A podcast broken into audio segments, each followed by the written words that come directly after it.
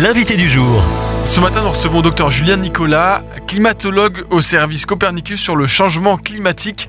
Alors même si l'automne s'installe et que le froid arrive, 2023 risque d'être l'année la plus chaude jamais enregistrée.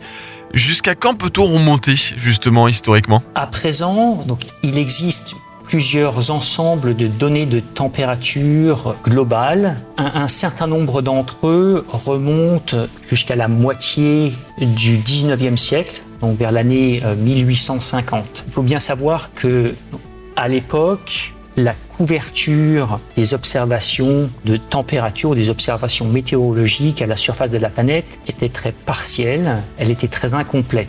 Et donc cette couverture, elle a augmenté au fur et à mesure des années, et en particulier au cours de la deuxième moitié du XXe siècle, et encore davantage avec les observations satellitaires dont nous disposons depuis la fin des années 70. Donc, au fur et à mesure des, des décennies, notre connaissance de la température de surface sur l'ensemble de la planète s'est améliorée. Et donc, en rassemblant toutes les données dont nous disposons, nous sommes en mesure d'avoir une idée assez précise de la température de la surface euh, depuis le milieu du, du 19e siècle. Cet été, on a connu beaucoup de sécheresse sur le pourtour méditerranéen, mais à certains endroits du globe, énormément de pluie, des pluies torrentielles.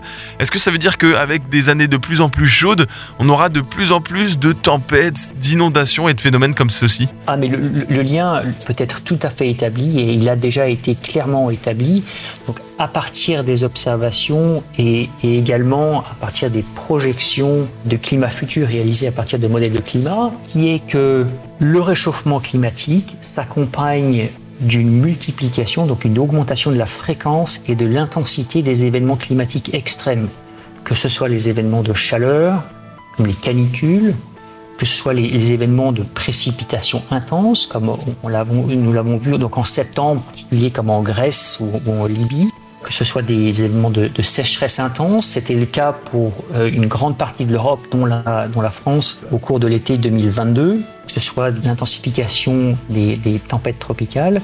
Donc voilà, ce sont des exemples d'événements climatiques, de phénomènes climatiques extrêmes qui se sont intensifiés avec le réchauffement climatique qui s'est déjà produit et pour lesquels nous nous attendons à une augmentation de la fréquence et de l'intensité au cours des décennies à venir avec le, avec le réchauffement du, du climat s'il si, se continue. Est-ce que c'est c'est une tendance qui peut s'inverser ou est-ce que c'est totalement irréversible? Cela dépend de l'horizon temporel dans lequel on se situe. Pour 2023, donc là, nous avons les données pour le mois de septembre, les données complètes donc pour le mois de septembre. Nous ne savons pas encore avec certitude si l'année 2023 va être l'année la plus chaude, mais il est très probable que ce soit le cas. À des horizons temporels plus lointains, effectivement, donc les facteurs qui contribuent à ces températures élevées et au premier rang desquels est l'augmentation des concentrations, de la concentration des gaz à effet de serre dans l'atmosphère. Elle n'a pas diminué et en fonction des efforts qui seront faits pour réduire les, les émissions, si ces concentrations continuent à augmenter, le réchauffement climatique se poursuivra également. Donc là, il y a effectivement des choix sociétaux, des choix politiques également à, à, à faire qui détermineront la trajectoire du climat dans les, dans les, décennies à venir. Et pour plus d'informations, rendez-vous sur copernicus.eu. Merci docteur Julien Nicolas, climatologue pour le service Copernicus. Et je vous en prie, avec plaisir. Retrouvez ce rendez-vous en podcast sur farfm.com slash replay.